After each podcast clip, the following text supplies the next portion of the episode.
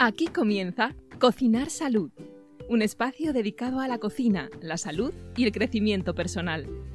Cocinemos juntos la vida que deseas y mereces. Comenzamos.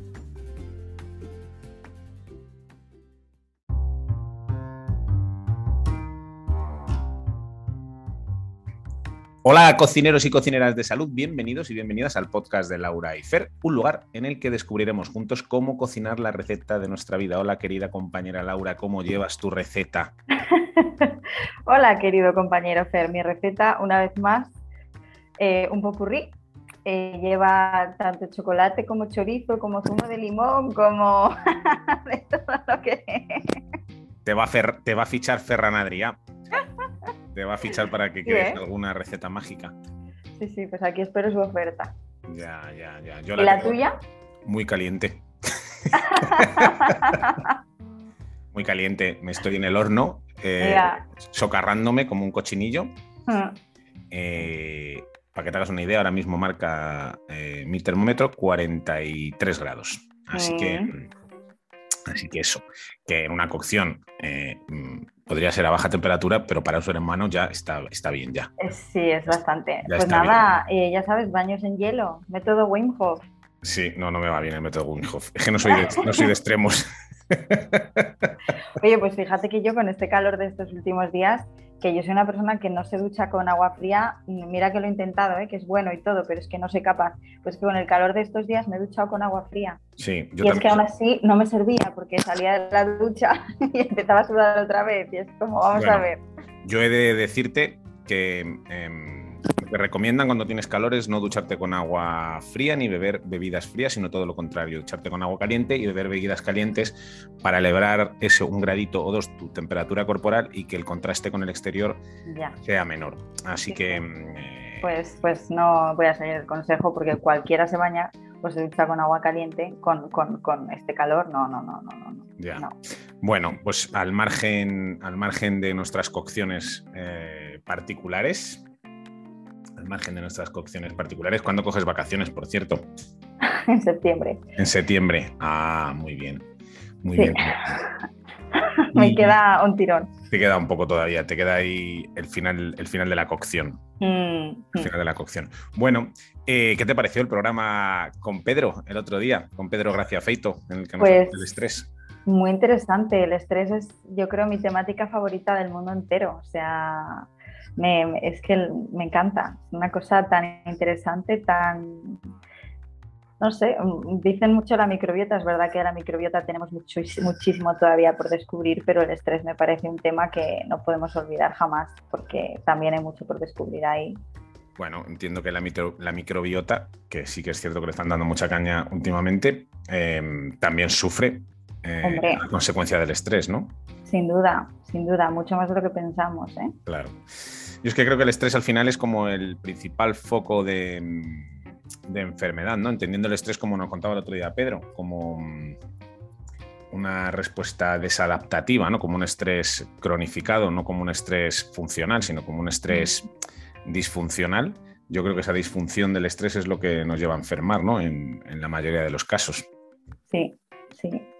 Así que nada, ya sabéis, el estrés es bueno, es vuestro amigo, está aquí para salvarnos la vida, pero si se queda en casa, eh, si se le dais las llaves de casa y se queda eh, pues, mal, mal, mal, mal, mal. Hay que que venga a dormir un ratín, que venga a dormir la siesta y se vaya y se vaya rápido. Exacto. Como se quede en casa, se quede en casa acampado, eh, la hemos cagado. Mm. La hemos cagado. Pues sí, Pedro nos hablaba el otro día, ¿no? De tres, de cuatro tipos de estrés que él consideraba, eh, los calificaba, ¿no? De esa manera: el estrés físico, el estrés emocional, que es a lo mejor el que la gente más conoce, el estrés químico y el estrés energético. ¿Tú, cuál es tu favorito? Bueno, ¿a qué te refieres con cuál es mi favorito? ¿Con cuál es el con el que más cohabitas? Pues ¿O tú crees que cohabitas más con él? con el emocional, Sí. muchísimo. ¿Y eso por qué? Pues porque tengo una cabeza que, que, te juega Para- malas pasadas. que es para muchas cosas es maravillosa, pero para otras es muy putuca, vamos a decirlo así. Bueno, sí. Entonces, bueno, Tienes, una, tienes una, una amígdala saltona, ¿no? Sí, sí, sí, sí. Uf. Eh, vamos, es mi punto débil, el estrés emocional es mi punto débil. No hay día de mi vida que no tenga estrés emocional mm, por las nubes. Ve peligro en todas las esquinas. Sí, sí, vamos, suena la alerta a la mínima, o sea, las campanas a todo lo que da. Pero, pero, pero has aprendido, ¿no? A, gestionar Hombre, estoy aprendiendo, vamos a decir. Y ya no, no te voy a decir estoy aprendiendo, sino que tengo que estar alerta. Eh, tengo que estar alerta, de mis alertas, alertas de mis alertas, qué estrés. Qué estrés, ¿eh? No sé si es el camino, ¿eh?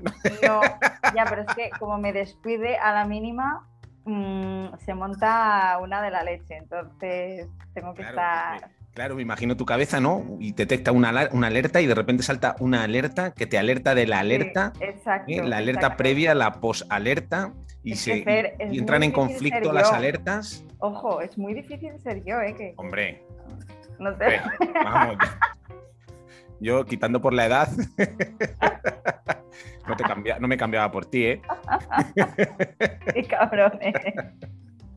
Yo ahora mismo por ti tampoco en el horno, ¿eh? Te lo digo. No, no, no, esto es un horno. De hecho, ¿te sabes la sensación que tengo cuando salgo a la calle? Es como, como si entras en el baño de un bar y que se han dejado el, el, secamanos ese enchufado. enchufado, pero a mi cara. A mi cara, que sea horroroso, horroroso, horroroso, horroroso. Ya, ya, ya. bueno, ¿y tú cuál es el estrés eh, con el que más? Aunque bueno, tengo que decirte, a ver, el estrés con el que más me encuentro en mi vida es el emocional, pero vamos, yo los tengo todos, como supongo que tú también, o sea, como, a, muy, a, muy, gran escala. Eh, o sea, me refiero, por ejemplo, el físico a lo mejor no tanto, ¿no? Pero pues yo qué sé, el dormir poco, dormir mal, ahora por ejemplo con este calor, em, pues, pues gente que sobreentrene, que haga demasiado ejercicio físico, etcétera. El energético, por supuesto, estamos todos expuestos cada día más y el químico pues también más de lo mismo, ¿no? Y por mucho incluso la gente que tenga más cuidado, que yo por ejemplo pues uso todo natural, cosmética natural, en el pelo no me pongo mierdas, etcétera, etcétera, aunque no fumes, aunque da igual, o sea, sales a la calle y te estás comiendo toda la mierda de que hay en el aire, o sea... Mm. Pero bueno, ¿cuál es el que tú, al que tú estás más expuesto? En este momento, en este preciso momento, un claro estrés físico porque llevo cinco días cociéndome como una col de Bruselas. Hmm. Así que sí, que, mm, eh, pero yo creo que el estrés emocional, ¿no? Yo creo que es el que al final eh, más percibimos y más nos ataca a la mayoría de la gente. Porque al final vivimos en entornos como muy agresivos, ¿no? Hmm. Eh, como mm, entornos en los que están sucediendo constantemente cosas, entornos en los que es muy difícil o muy complicado estar en calma, estar en calma, ¿no? Porque además vivimos como en una rueda, ¿no? Nos hemos subido como una rueda en, el, en la que, y muchas veces me pillo a mí mismo, eh, una rueda en la que por un momento si tienes una calma, sientes una calma y te pone nerviosa esa calma. Mm. te pone nervioso la calma.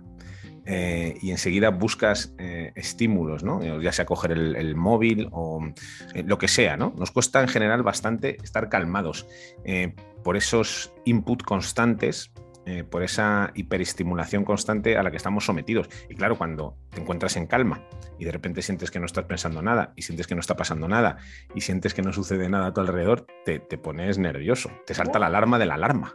Sí, sí, Otra vez, la alarma de la alarma, ¿no? Entonces yo creo que el estrés emocional es eh, posiblemente el que más nos afecta. Y, es, que es muy jodido lo que voy a decir, pero siempre digo lo mismo, digo, en el cole no nos enseñan gestión emocional, ni salud, ni nutrición, ni, cultura financiera, ¿no? ni en el cole, ni en casa, ni... No, claro. Pero quiero decir, en, un sitio en el que tú vas a ser educado para la vida, ¿no? Mm. Entiendo yo bueno, la familia también. la, familia también. Es que en el colegio no, te educan para la vida, sabes perfectamente. Te educan para lo que te educan. Que bueno, no vamos a entrar ahí, ¿no? Ahí al debate, pero ya me entiendes. Pero, pero, que, pero que no te enseñan ¿no? a gestionar esas áreas de tu vida que darían con seres humanos que sí, que saber latín está muy bien. Pero coño, saber gestionar tu dinero y saber gestionar tus emociones y saber comer y alimentarte de una manera guay, pues te ahorraría mucho estrés, por lo tanto, mucha enfermedad. Ya, pero es muchísimo mejor que hagas caso a los expertos para que hagan contigo lo que quieran. No Con lo cual, ¿para qué? no saques a pasear a los expertos, que me, que me estresas. Que me estresas, ¿eh? No saques a pasear a los expertos, que me estresas. Mm, bueno, no te estreses, ¿eh? No, no, que estaba muy tranquilo hoy. Acalorado, pero tranquilo. Mm. Eh, mira, es que, me- mira, es que me han subido las pulsaciones. Has hablado de expertos, me suben las pulsaciones. Madre mía, madre mía. Pero sí, yo creo que el emocional, ¿no? Es el que, el que más nos ataca. Y luego cuando vives en una gran ciudad, por ejemplo, ¿no? Como, como es Madrid en mi caso, o como puede ser Berlín en tu caso, Mm. pues al final ahí también hay un montón de estímulos y de cosas que suceden a tu alrededor, ¿no? Está claro que en un entorno de ese tipo tienes bastante más estrés, por ejemplo, químico y energético, que el que puede tener una persona que vive en el campo, alejado de, la gran ciudad, ¿no? Las urbes en general, las grandes urbes, son focos de estrés brutales. Sí, de hecho, brutales. Incluso aunque no, o sea, es que en las grandes ciudades, aunque tengas más químico y energético, tienes también más emocional y físico. Sí, Más sí. físico porque es muy probable que duermas menos, porque necesitas más tiempo para llegar de un sitio a otro, eh, porque hay muchísimo más ruido, eh, más emocional, pues porque estás al final expuesto a mucha más gente, a mucha más presi- presión social, ¿no? Yo qué sé, si vives en el campo y no ves a nadie, a lo mejor vas por ahí con unos pantalones rotos, una camiseta rota y te da igual y no te compras ropa o vete tú a saber y si estás en una gran ciudad pues sientes la presión un poco de ah no, la ropa, las apariencias, tengo una reunión, tengo que ir así, tengo que ir así, pim pam, pim pam y el estatus, ¿no? También eh, la productividad de tener que estar todo el rato haciendo algo como tú decías, yo también lo noto muchísimo, o sea, yo de un tiempo para aquí eh, no puedo, o sea, me encanta leer, eh, no sé si decir me encantaba, ¿no? Porque sí que me sigue encantando, ¿no? Pero no soy capaz de permitirme un día decir, me voy a echar en el sofá a sencillamente leer y no voy a mirar el reloj. Eh, es que no, no sé, no soy capaz, eh, no, no puedo mm, apagar mi cerebro, no puedo apagar esa, uff, es que tengo tanto que hacer, ¿no? Em, entonces. Te entiendo, te entiendo, lo sufro, lo vivo, lo habito, eso. El sentarte en un sofá a leer tranquilamente em, eh, cuesta, cuesta, lo, lo- lo- lo veo y muchas veces me pregunto y pienso, si para nosotros que hemos vivido, ¿no? yo en mi caso, 47 años, joder, pues yo me crié en la calle, jugando en la calle, eh, yo no tenía aparatos electrónicos apenas con los que jugar hasta que no tuve 15, 16, 17 años, Mm. eh, yo en el cole, yo, yo he sabido lo que es aburrirme, ¿no? Como niño. Mm, Yo he sí. sabido lo que es en el cole estar una hora jugando con la plastilina Mm. eh, y pasarme las tardes jugando a las chapas. Yo sé lo que es eso. Yo me pregunto, esto que comentabas tú de sentarme a leer un libro tranquilamente y sentir esa cosa, ¿no? Que te dice, "Ay, estoy como perdiendo el tiempo, ¿sabes? Esta, esa Mm. sensación de esa, esa calma que sentimos como, como rara. Yo digo, ¿y los niños? Tía, porque yo, yo veo a los niños ahora pequeños, mis sobrinas, por ejemplo, los niños de 4, 5 años, 3, que están con el puto móvil, Sí. enchufados ahí, recibiendo un montón de, de- de- de información ahí súper agresiva, constante, bim bam, bim bam, bim bam, bim bam, bim bam, bim bam. Hostia, esos niños, yo de verdad, yo lo pienso muchas veces, van a tener un problema, voy a decirlo. Ya lo tienen. Voy a decir, Sí, un, voy a decir, voy a decir un taco. Van a tener un problema de cojones Mm, cuando sean adultos. sí, O sea, es brutal. sí. brutal. Yo, yo me, lo- lo- de hecho, tengo amigas profesoras de mi edad, ¿no? De mi quinta, que han dado clases, llevan 25 años dando clase a lo mejor. Y me dicen, no te puedes imaginar cómo he tenido que cambiar las clases que doy a los niños, porque en, un- en el transcurso de estos últimos 20 años no puedo tener a un niño en clase haciendo la misma tarea una hora. Tengo que preparar las clases en las que haya por lo menos cuatro o cinco cosas diferentes, porque no son capaces de estar una hora quietos haciendo, yo qué sé, un collage, ¿no? Que nosotros de pequeños estábamos, hacíamos collage ahí con cartulinas, ¿no te acuerdas? Y preparaba los murales, imposible. Los pongo a hacer una actividad, una tarea, y a las 20 minutos la tengo que cambiar porque se aburren, porque se, Sí. porque, porque se ponen locos.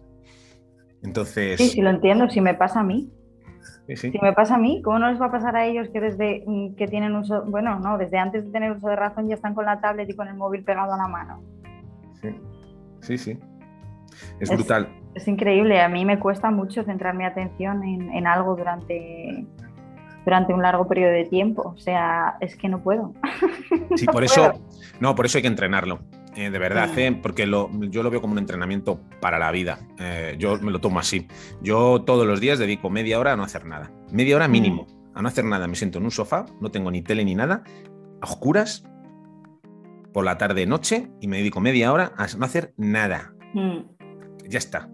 Ni intento meditar, ni hostias en vinagre, ni nada. Solamente estar Ya. ahí media hora conmigo mismo y ya está. Mm.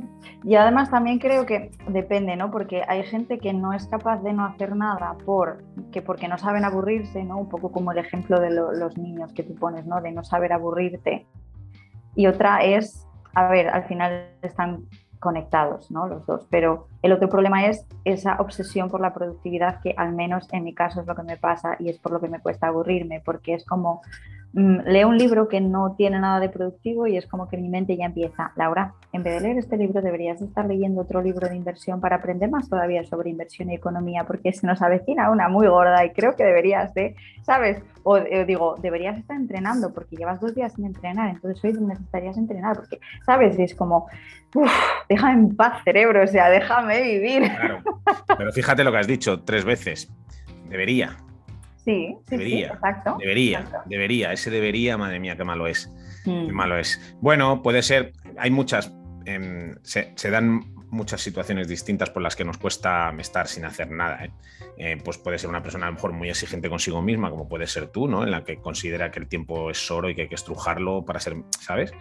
Pero mm. luego hay mucha peña que conozco yo que es que no sabe estar consigo mismo. Ya, ya, O sea, es que no, se llevan fatal consigo mismos. em, no les gusta, no les gusta lo que escuchan, no les gusta lo que ven de sí mismos, no les gusta lo que escuchan de sí mismos Mm, y no pueden estar a solas, tienen que estar todo el rato haciendo cosas porque eh, no soportan, no se soportan mm, directamente, no se soportan. No se soportan, no soportan la vida que llevan y, y no les gusta estar en Mm. soledad. Necesitan rellenar, rellenar huecos y vacíos y silencios. Así que sí, eh, pero es un buen ejercicio para. Yo, yo lo propongo, ¿eh? Os lo propongo. Estaros media hora todos los días si podéis.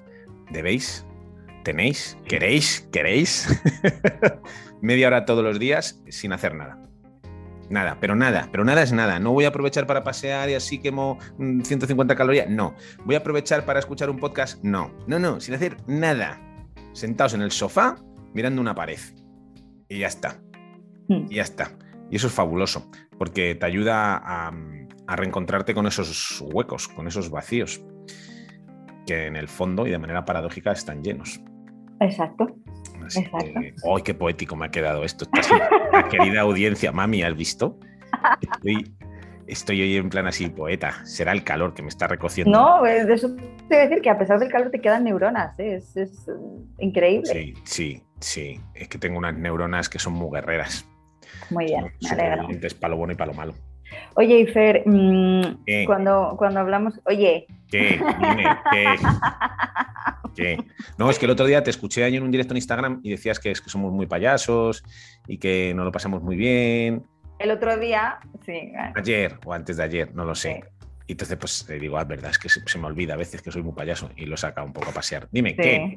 ¿Qué? bueno, no, siempre lo sacas a pasear, ¿eh? no, a ver, no. ¿Qué? Bueno, que mm, eh, no sé qué te iba a decir ya, ¿ves? Es que me distraes. Ah, te iba a preguntar eh, que, bueno, como estamos hablando del estrés, de que el que más sufrimos es el emocional, etcétera, era, quería preguntarte que, qué estrategias usas tú para mitigar un poco el estrés emocional, que es el que más sufres, y ojo, también los otros, ya que estás, nos comentas. Bueno, el emocional es un trabajo arduo, duro, sin fin, eh, complejo. No, en el emocional simplemente, para mí es importante aprender a conocerse a uno mismo, Mm, porque el estrés emocional parte de uno, o sea, directamente es... eh, Lo importante no es lo que te sucede alrededor, sino cómo tú sientes eso que te sucede. Y, y es fundamental aprender a gestionar tus propias emociones, tus propios sentimientos, conocerte, comprenderte. Eso es importante para, para aprender a, a convivir contigo mismo, porque tú eres el generador de pensamientos y, y esos pensamientos generan emociones y esas emociones, pues bueno, eh, cronificadas y, y sobre todo cuando no se les da solución, pues es cuando nos llevan a, a enfermar, ¿no? De alguna forma. Entonces, eh, pues mira, te cuento mi caso personal. Yo ahora he pasado unos meses un poco chungos a nivel personal lo que he hecho ha sido darme espacio para vivir esa emoción, esa tristeza, ¿no? Pues vivirla, no, no apartarla, simplemente conectar con ella, entender lo que me estaba diciendo, darle un sentido a esa tristeza y de esa manera y solamente de esa manera podrás o puedo eh, gestionarla, abrazarla y ponerla a un lado y arrancar. Entonces, pero claro, es importante ¿no? que entiendas eh, el mensaje que te trae la tristeza en este caso, o que te puede traer el enfado, la ira, ¿no? Hay mm. gente que vive, pues yo qué sé, en el caso de otro colega, ¿no? Y ya no hablo de mí, pero mm, ha estado enfadado, muy enfadado, súper enfadado, muy iracundo, súper iracundo eh, con, su, con su mujer, ¿no? Uh. Llevaba seis, siete, ocho meses, o sea, rabioso como un perro. Madre bueno, eh, pero no era capaz de resolver el asunto. Cuando tuvo esa conversación incómoda que no podía tener con su mujer y por la que estaba profundamente enfadado, ¿no? Con su mujer, consigo mismo, porque era incapaz de tener esa conversación, mm. pues en el momento que tuvo la conversación, esa tensión, esa ira, pues pum, se difuminó. Y mm. pasó a otra cosa a otra cosa, ¿no? Bueno, pues eso, la parte mm, del estrés emocional, aprender a gestionar las emociones, fundamental. La parte química, pues intentar comer lo mejor posible, intentar meter los, mínimos, los menos tóxicos dentro de mi cuerpo, pues yo qué sé. Eh, claro, ahí también se solapa con el estrés emocional. Si para ti eliminar absolutamente todos los químicos supone un estrés muy grande, muy grande, y ir y tratar de eliminar todos los tóxicos te supone un estrés por otro lado, eh, a nivel emoción, pues claro, entonces ahí también tienes que aprender a gestionar tus propias emociones y a, marcarte, pues esos objetivos realistas y que no te supongan un, estrés en sí.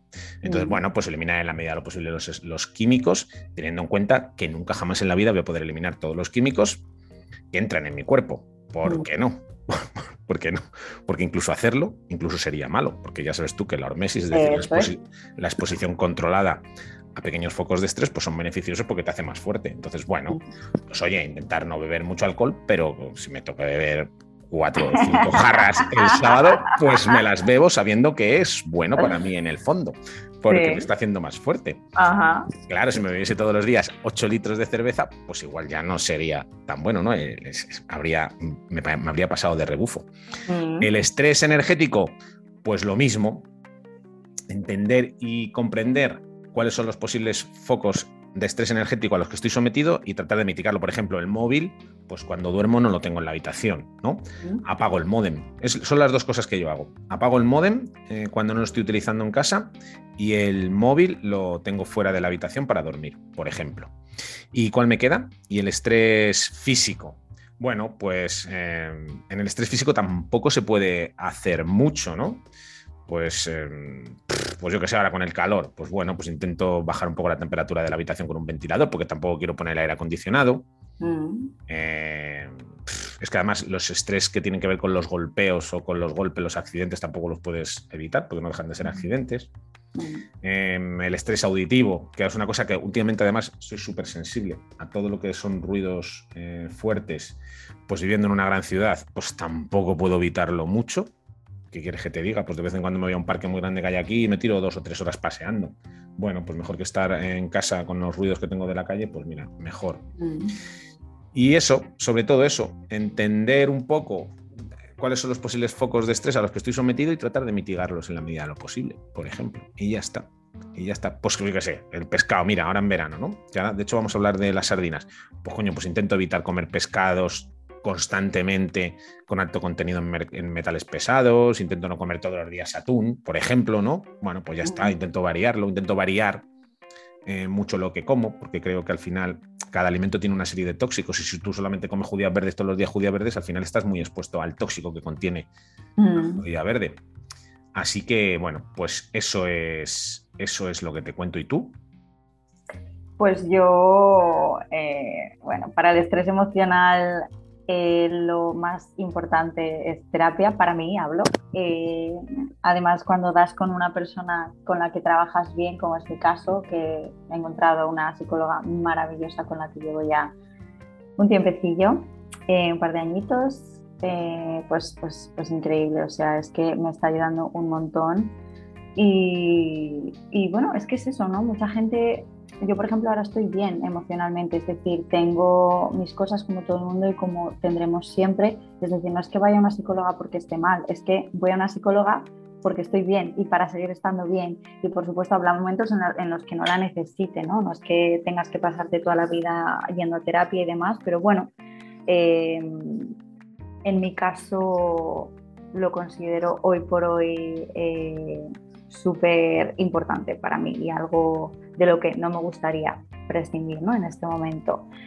Porque mm, creo que muchas veces es cierto que uno puede trabajar en sí mismo, ¿vale? Y de hecho yo trabajo en mí misma, es decir, una cosa no quita la otra, pero muchas veces tener una persona que ve cosas en ti que tú no ves, tanto buenas como malas, y que te puede ir guiando, puede ser genial y te puede ahorrar muchos años de trabajo, ¿no? En, en menos tiempo.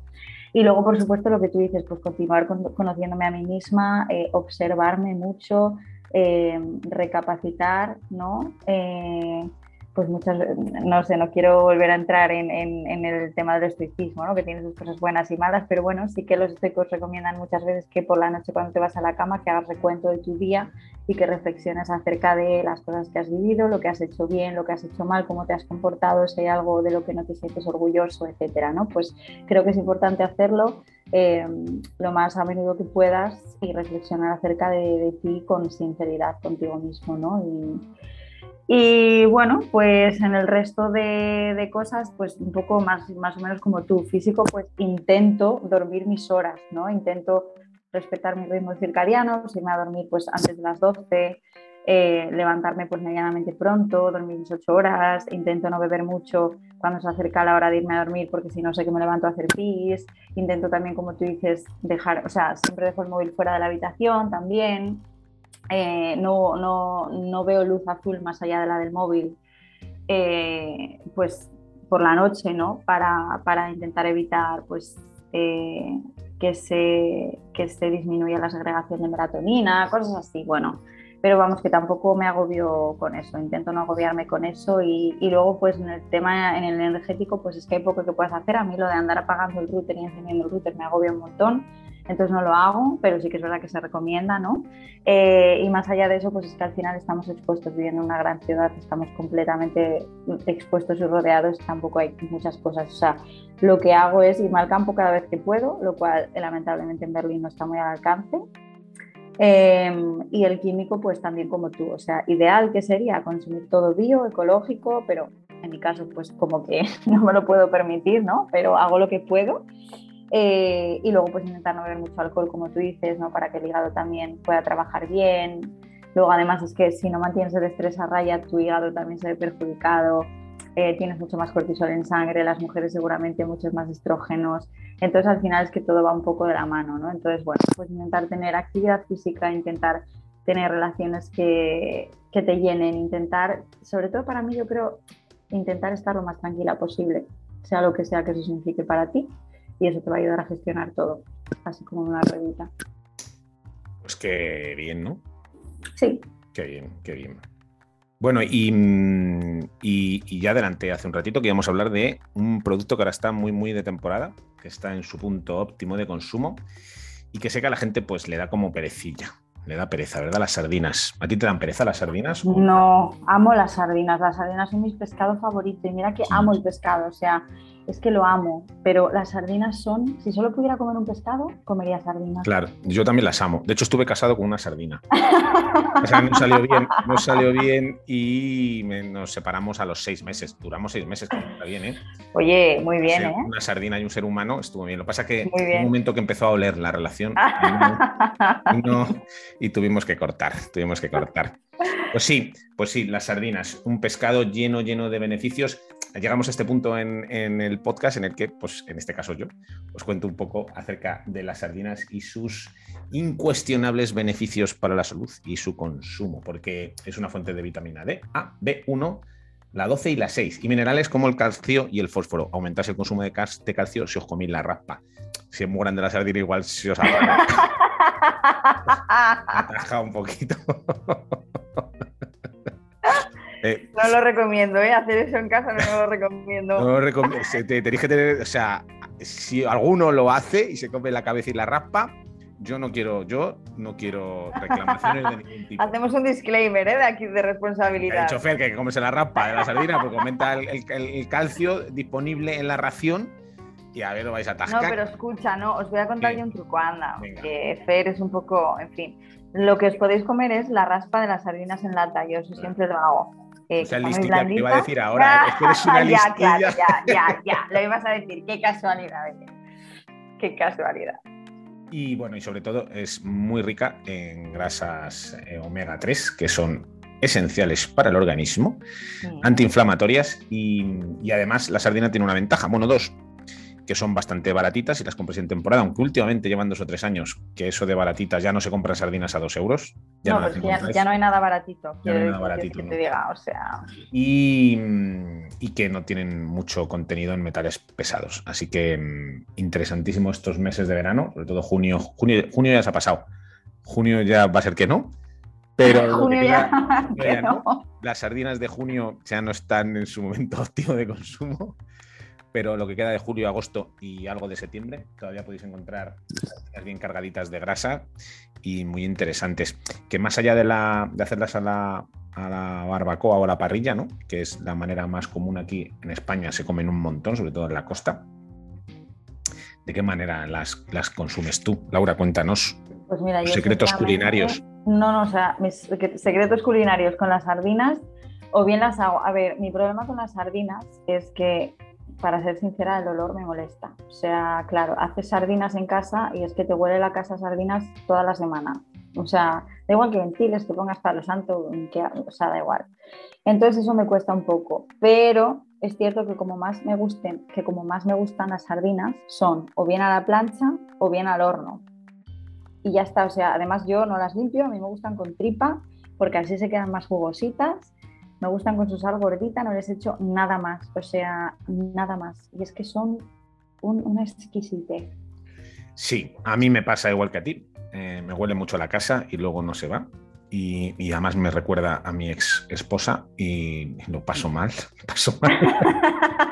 me recuerda mi matrimonio fallido con la... y lo paso mal. Eh, yo, por ejemplo, las hago mucho al horno. Pongo una capa de sal gorda en el fondo de la bandeja, coloco las sardinitas, horno a 220, 230 a tope y para adentro. Y así es como las consumo mucho en casa. Luego también las como em, limpitas en filete, lo que pasa llevan curro, ¿vale? Ahora las venden, las he visto ya limpitas, ¿eh? en lomos y ya las tienes por ahí en grandes superficies ya limpias y tal. Eh, me gustan mucho, mm. muchísimo, están que te cagas a la romana pasadas por harina y huevo batido con un poquito de perejil y fritadas en un buen aceite. Eh, están espectaculares así. También están muy ricas, también están muy ricas, muy ricas. Es que mi madre, como adora las sardinas, en casa se comen de muchas maneras. Mi madre las come de una forma súper chula, las limpia los lomitos, las pone en una, en una, fuente, les echa un poquito de sal, les pica ajo y perejil, se lo echa por encima y luego les exprime zumo de limón y las deja en la nevera como dos o tres horitas y se las come así. Luego le echa un chorrito de aceite de oliva bueno por encima y se las come así y están. es que a mí todo eso que dices me pega más para boquerones. Sí, pero bueno, al final el boquerón y la sardina. Sí, sí, lo que pasa es que las sardinas, yo cuando hablo de sardinas, hablo de sardinas grandes, o sea, sardinonas, ¿no? Pero boqueroncitos, pues sí, ya pues con su huevito, con su harina. Yo, a mí, por ejemplo, los boquerones y las parrachas me gustan mucho. Eh, también rebozados en huevo y los suelo rebozar con harina de coco. O sea, pero porque me encanta el sabor, ese contraste así como que eh, me gustan mucho, la verdad. Y luego, y luego también están muy ricas si son pequeñitas y las limpiáis en lomitos, las ponéis en una bandejita, eh, echáis un poquito de sal y freís en aceite eh, abundante ajo, ¿vale? Un aceite de oliva, ponéis ajo a freír y entonces echáis un chorrito de vinagre encima de las sardinas y con el aceite bien, bien, bien, bien, bien, bien hirviendo y los ajos se lo echáis por encima y solamente con el calorcito que suelta el aceite se medio cocinan, se van a quedar un poquito cruditas, pero bueno, que me parece que están más ricas así. Así también están bastante, bastante buenas, están muy ricas así. Y luego lo mismo, es que me mola mucho limpiarlas. En, lomos, porque luego las puedes marinar con tipo asiático con un poquito de salsa de soja.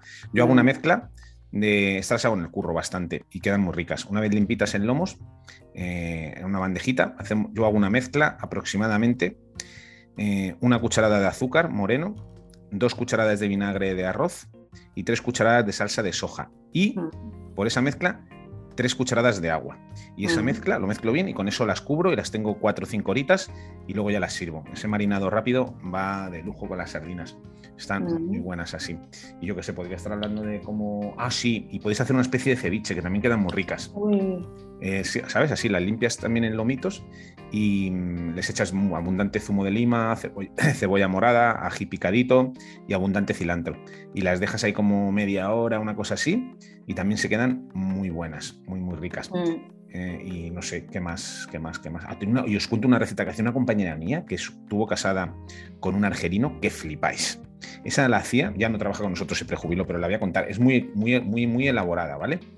Pero era un recetón brutal. Ella cogía las sardinas, las limpiaba y luego la carne la, la picaba a cuchillo, a cuchillo. Entonces, las mezclaba eh, la carne de la sardina, le echaba un sofrito de cebolla, ajo y tomate, bien, bien sofrito, le echaba. Le echaba huevo y le echaba arroz crudo, ¿vale? Crudo. Y hacía como albóndigas.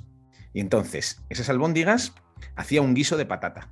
Como si hicieses un- una especie de marmitaco, ¿vale? Y hacía un guiso con mucha cebollita, ajo, tomate, pimiento, y ahí ha- hacía cachitos, cachelitos pequeños de patata, y echaba agua, laurel y hierbas, ¿no? Echaba cabeza de la tienda, le echaba un poquito de curry, sus, las especias que se suelen utilizar en Argelia, y abundante cilantro y cúrcuma. Y las guisaba las, las patatas y metía las albondiquitas de. y se cocinaban. Las albóndigas de sardina y arroz las tenía como media hora y el arroz se iba como cociendo, hidratando.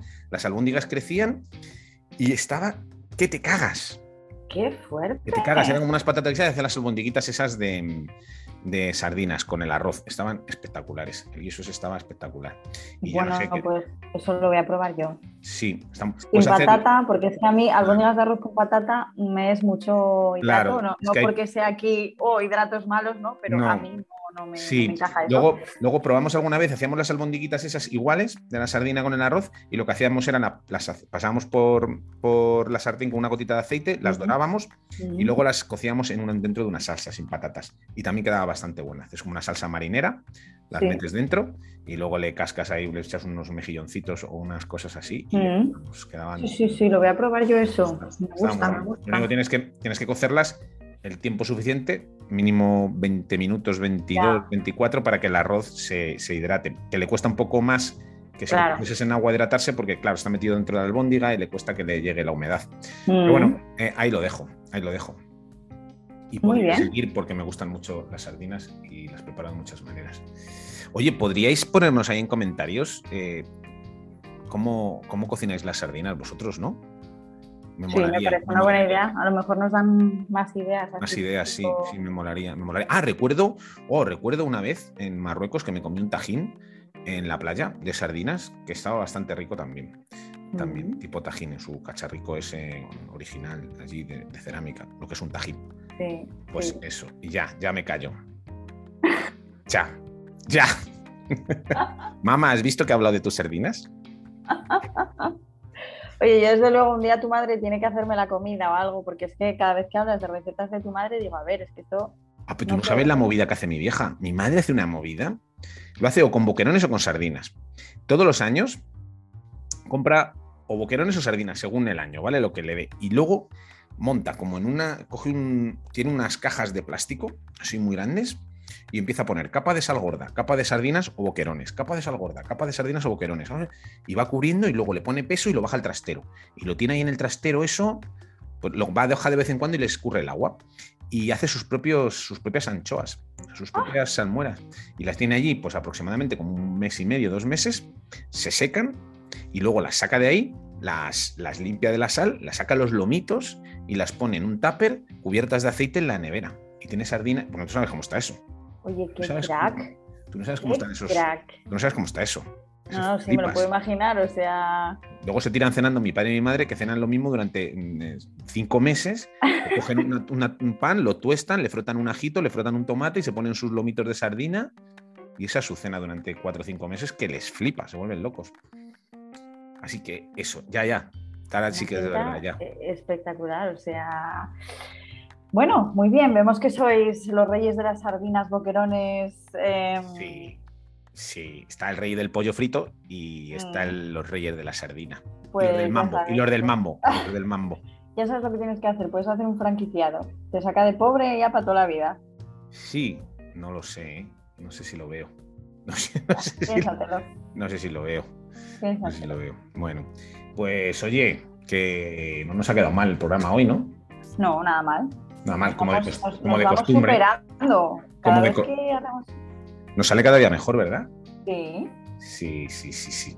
Bueno, pues este es el momento, queridos amigos y amigas, en el que os pedimos que comentéis, os suscribáis y le deis ahí like a nuestro podcast en cualquiera de las plataformas, que compartáis el episodio en redes o con vuestros amigos y si queréis contarnos algo, por ejemplo, vuestra receta favorita de sardinas, os dejamos un enlace en la descripción del episodio para que lo hagáis a través del mismo. Y sin más, nos despedimos hasta el próximo, próximo episodio, es el calor. Sí, esperemos que con menos calor la próxima vez. Sí, sí, sí. Pues nada, querida compañera, queridos oyentes, hasta el próximo episodio. Hasta la próxima. Chao, chao. Chao, bacalao.